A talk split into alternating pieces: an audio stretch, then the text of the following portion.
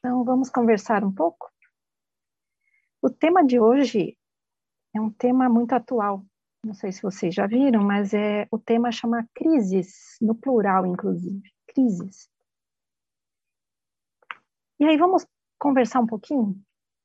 O que é uma crise? Várias ideias aparecem na cabeça da gente falando de crise, crise econômica, crise energética, crise financeira, financeira e econômica, é a mesma coisa. Crise emocional, né? Nós podemos pensar de, de diversas formas. É, crise de relacionamento, né? crise na saúde, alguns aspectos da saúde que geram episódios de crise, não é? E aí a ideia hoje é a gente conversar um pouquinho sobre, sobre o que é isso, o que significa isso, né? Se a gente for olhar um pouquinho cada um desses aspectos que eu citei, uma crise ela se configura como um momento delicado, muito difícil, né? É, pode ser um momento perigoso, um momento de dúvidas, né? De tensão, uma crise instalada, né? É, entre dois grupos, entre dois países, né? Uma crise entre os vizinhos por causa de uma divisa do muro, né? Qualquer crise é um momento de muita tensão, de, de, de distinção de aspectos, polos diferentes no momento.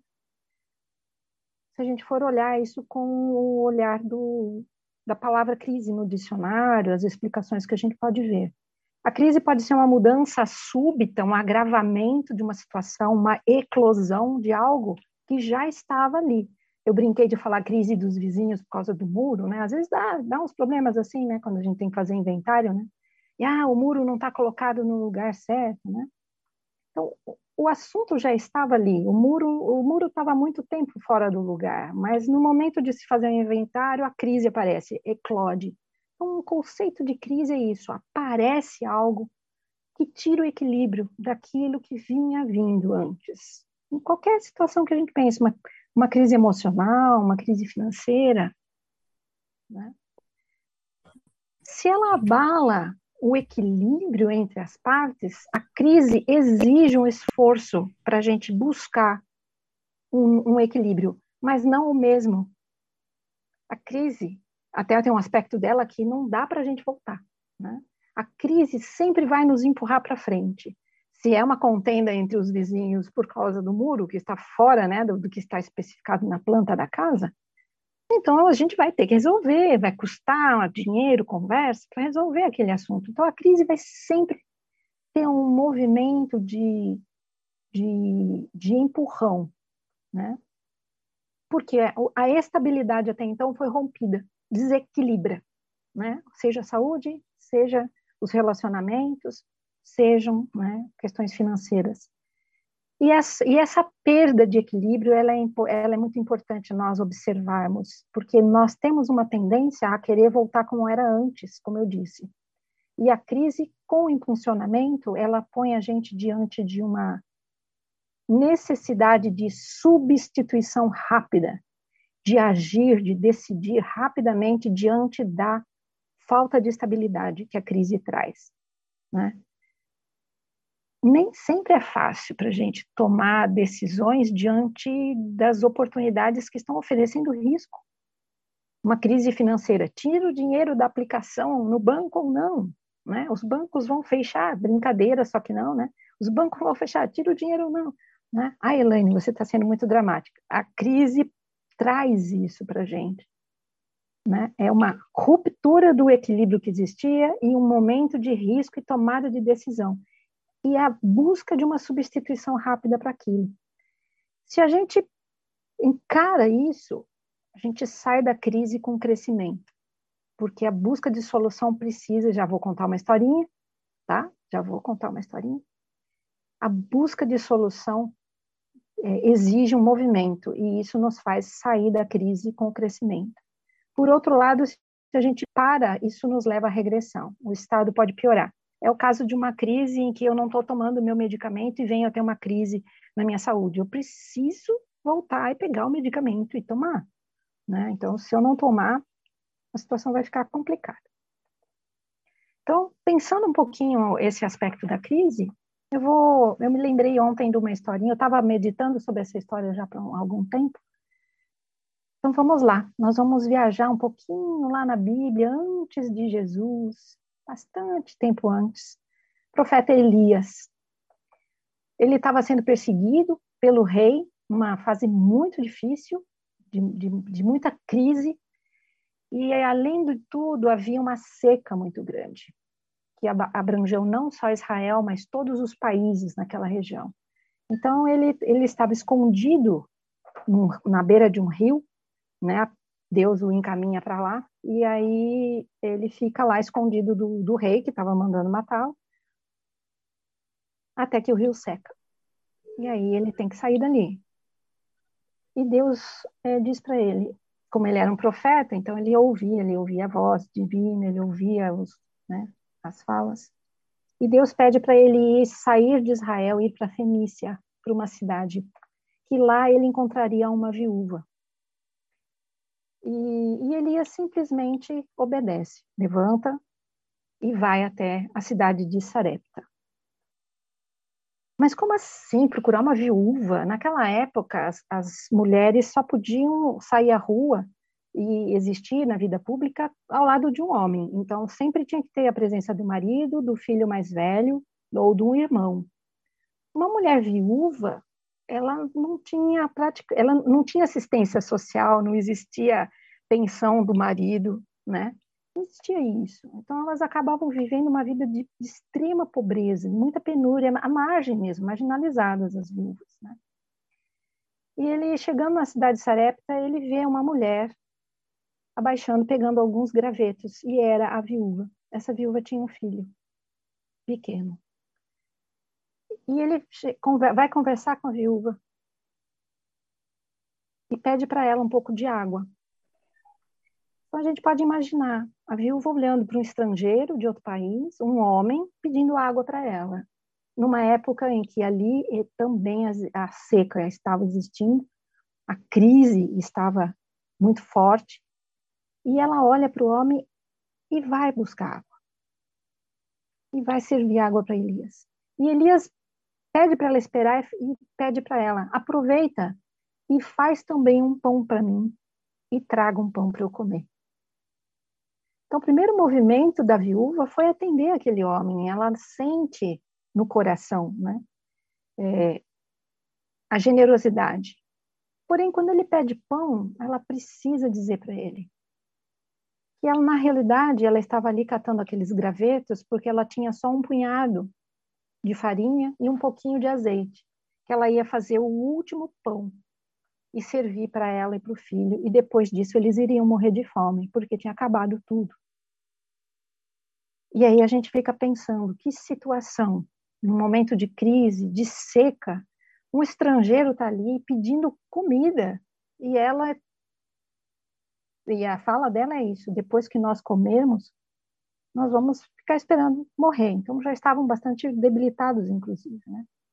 Então, pensando um pouco nessa nessa mulher, ela foi muito sincera em dizer para ele isso: olha, eu eu só tenho o suficiente para não morrer hoje. Mas ela estava ali. Ela foi buscar os gravetos. Ela foi atrás do recurso para fazer o último pão para ela e para o seu filho.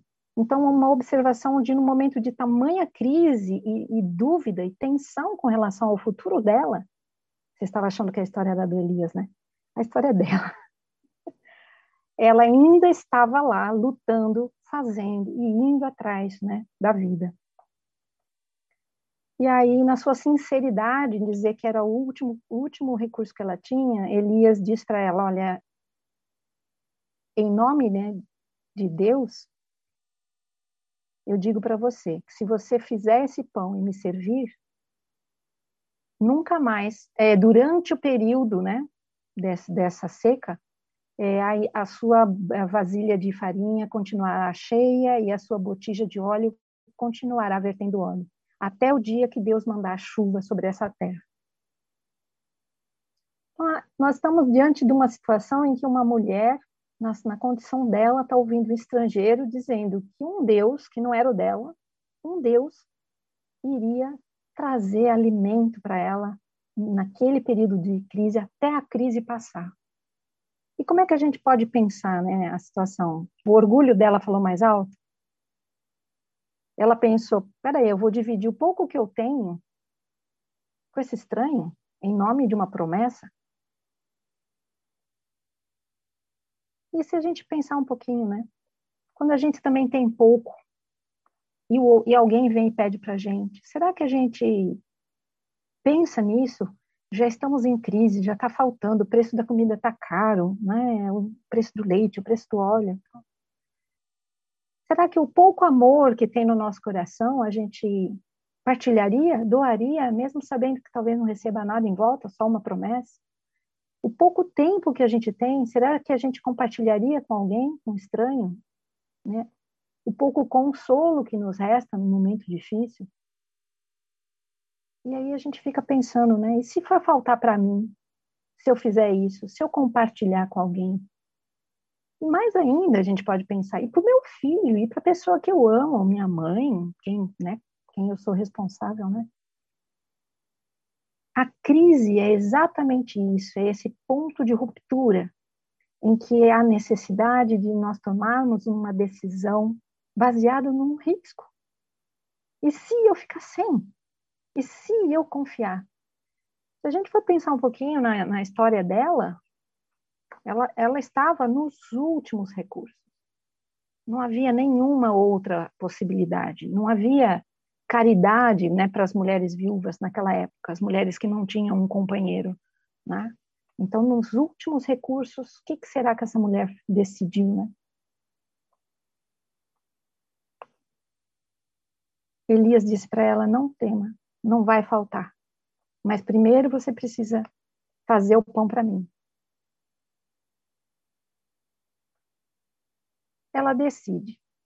Ela vai à casa, faz o pão e leva de volta. Ela não convida Elias para entrar, leva de volta para Elias. Entrega o pão e Elias então pode comer. E aí o que, que a gente acha que pode ter acontecido depois disso?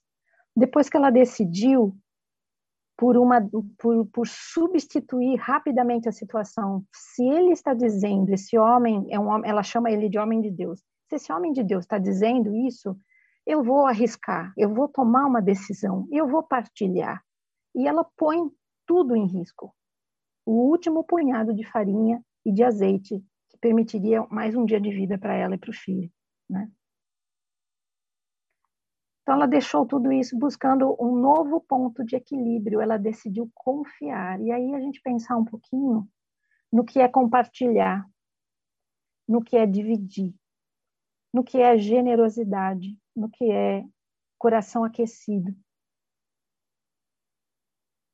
Nesse momento de crise, ela gerou um outro ponto de equilíbrio, porque realmente a farinha não faltou mais e o azeite na botija não faltou.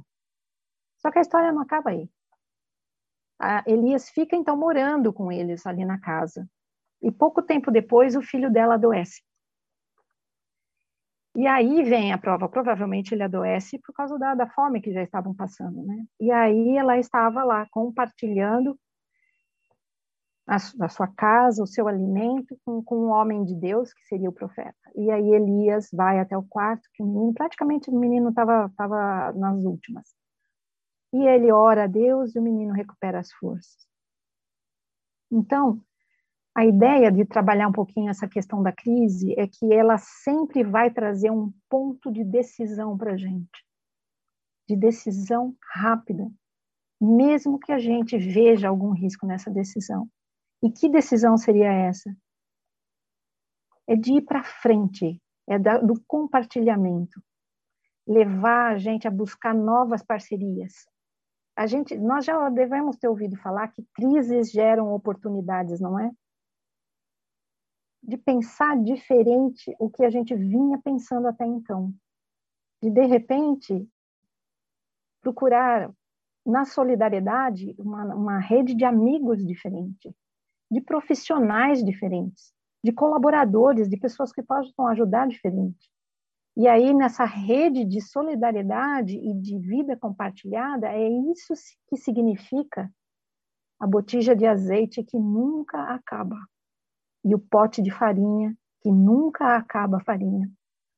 Na crise e nas novas oportunidades, mesmo nós decidindo rapidamente por uma substituição, é que surgem as oportunidades de encontrar a pessoa certa, de encontrar o remédio certo, de encontrar o emprego certo. É mudando o ponto de vista, buscando um novo ponto de equilíbrio através do momento de crise.